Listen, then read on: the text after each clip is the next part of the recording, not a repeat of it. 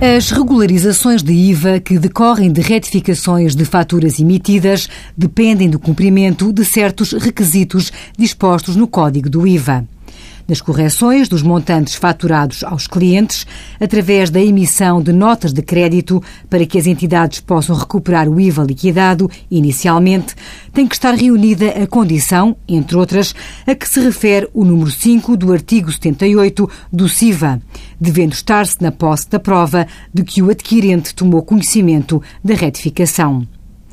Devido à evolução na área das tecnologias de informação, surgem novas formas de cumprimento deste requisito.